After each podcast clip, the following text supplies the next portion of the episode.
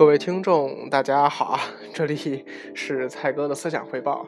距离上一期的这个节目已经隔了大约有一个月的时间了，真是不好意思，我也在反省，呃，反省。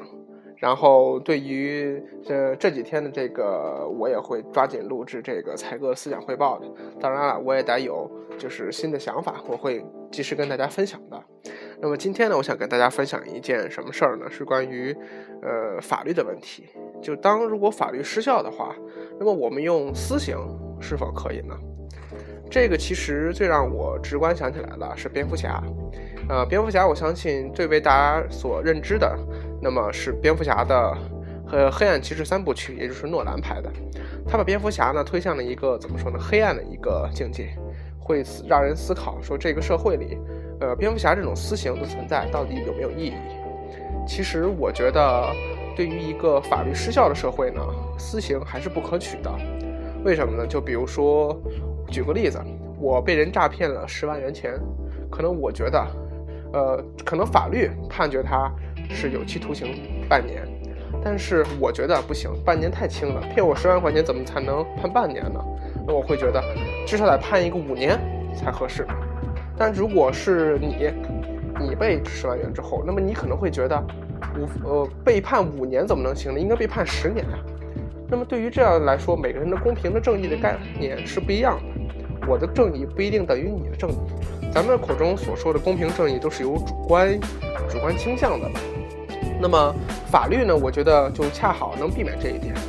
呃，法律的形成呢，我觉得是采取一种大家基本所认同的这么一个规矩，比如说，呃，诈骗十万就要判五年，那么大家就把这一个规矩落到了法律上。那么如果再碰到这种情况呢，那就诈骗十万判刑五年。我觉得这是一种符合大部分民意的一种方式吧。但对于私刑来说呢，因为每个人对于这个事情的判断是不一样的。对于法律来说呢，它可以把主观因素去掉。让这个法官来判断。这其实法官呢，我他的中文翻译我觉得并不是那么的好啊。呃，他的英文叫 judge，judge 是呃叫 justice。那么这个 justice 是什么意思？就是公平和正义的意思。那么法官它本身代表的是公平正义，因为他不是当事人嘛。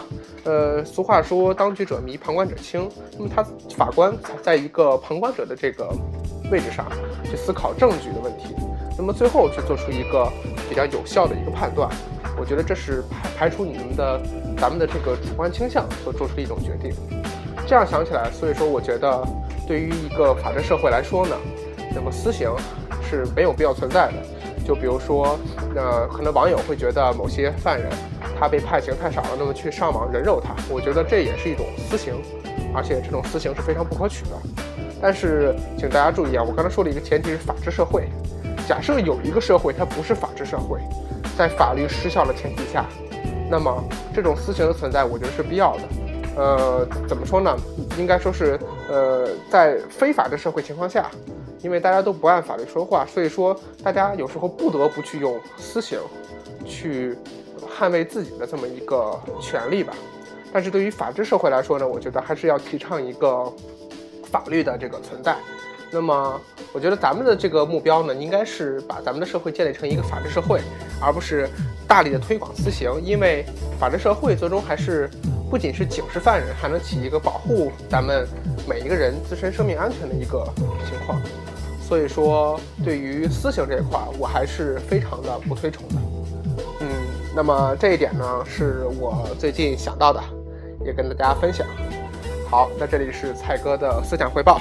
那么咱们下期再见，拜拜。